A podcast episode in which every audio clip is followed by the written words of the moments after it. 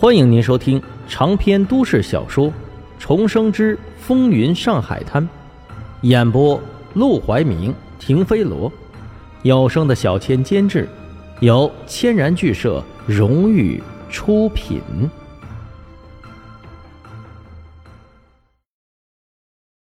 第二百二十五章禁烟。黄金荣现在的心情大概比吃了屎还难受。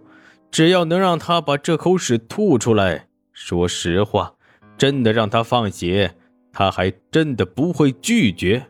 沈梦生见他如此有决心，也就不再隐瞒，直接开口道：“那我就直截了当的说了，既然烟土这行当我们已经斗不过杜月笙，那不如就直接毁了他。”一听这话，黄金荣直接愣住了，毁了。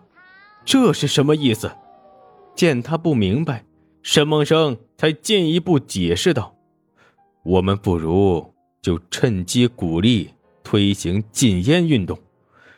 禁烟，虽然黄金荣从未真正的涉足过烟土行业，直到近来才大赚了一笔，但听到‘禁烟’这两个字，心里还是忍不住咯噔了一声。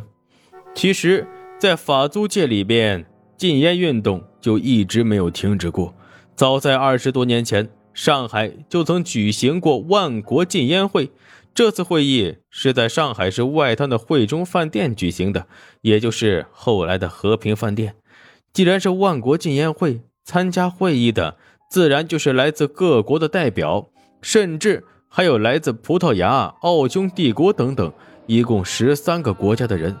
他们。虽然来参加禁烟会，并且严肃表明了自己禁烟的态度，但基本上没什么效果，因为他们一来不会真的在乎中国的土地上烟土横行会带来什么样的危害，二来也控制不住自己本国的权贵靠着在中国贩卖烟土赚钱，所以这次会议不过就是做做样子罢了。但尽管如此，烟土的危害。还是在世界范围内获得了极大的响应。不提国外，单从中国来说，在鸦片战争前夕，国内吸食鸦片的人数就远远超过了两百万人。这是怎样的数字？老蒋想要安内的大军，一共加起来也只有五十万人。当时上海市的总人口也不过只有两百万人，而能够买到鸦片、吸食鸦片的，主要也就是上海市、天津市。等等，这样发展比较繁华的港口型城市，可见鸦片危害之广。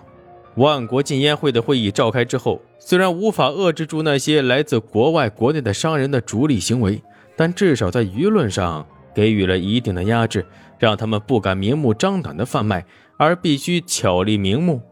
即便是像杜月笙这样有法国人支持的三星公司，对外的招牌也是个普通的工厂而已。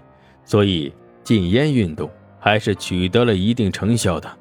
沈梦生的意思就是，反正他们也吃不到这块肥肉了，倒不如彻彻底底的把这条路给堵死，让杜月笙也吃不到这块肉。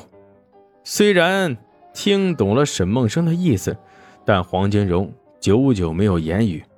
虽然他刚刚说完，只要能对付杜月笙，自己就愿意放血的话。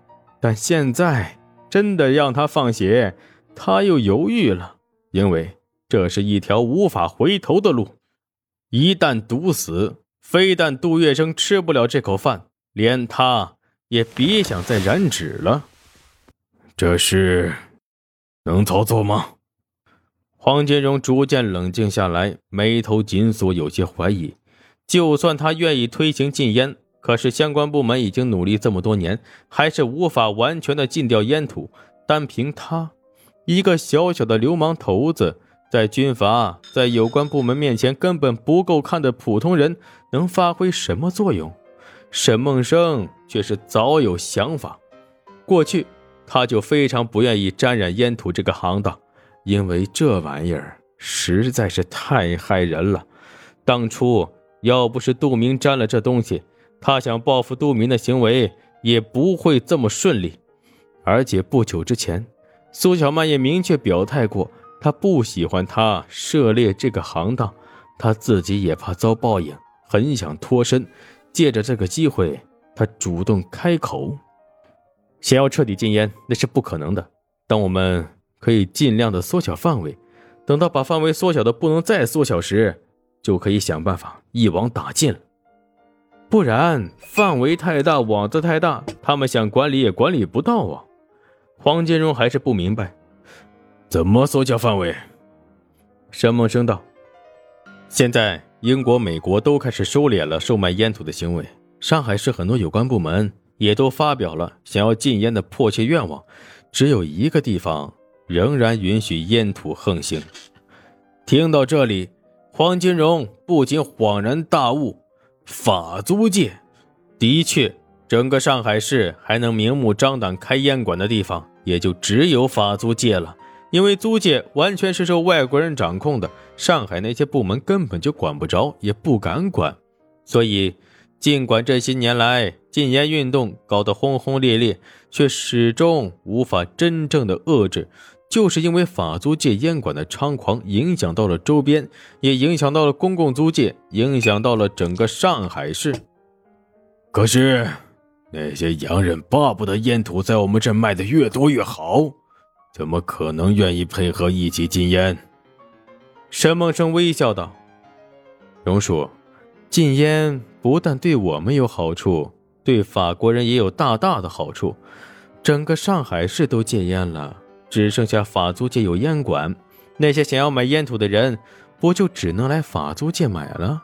法国人一定能赚更多的钱。”他们有什么理由拒绝？一听这话，黄金荣是彻底明白了。沈梦生是打算利用法国人推行别的地方的禁烟运动，等到把上海市其他地方的烟馆全都关掉，只剩下法租界的时候，他们再想办法只对付法租界的烟馆就可以了。而法租界虽然是法国人的地盘，但真正的法国人连一千人都不到。他们根本就管不了这么多的方方面面，很多时候还需要黄金荣这样的人来插手。到时候，黄金荣只需要动用自己的力量，联合公共租界或者有关部门一起彻底剿灭法租界的烟土，相信也不是什么难事。想到此处，他不禁深深看了沈梦生一眼，这小子可以呀，这种损招。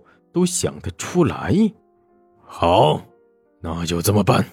正好，下个月尤华生先生要举办他的生日派对，到时候你就跟我一起参加，咱们和尤华生先生好好的谈一谈禁烟的事。若他能点头同意这件事，我们就成功一半了。别的洋人，沈梦生不认识。但尤华生，他还是有所耳闻的。此人是法租界数一数二的洋人，不说黄金荣这样的大鳄见了他都要点头哈腰，便是很多洋人都要对他俯首称臣。没想到，他竟然马上就能见到这样的大人物了。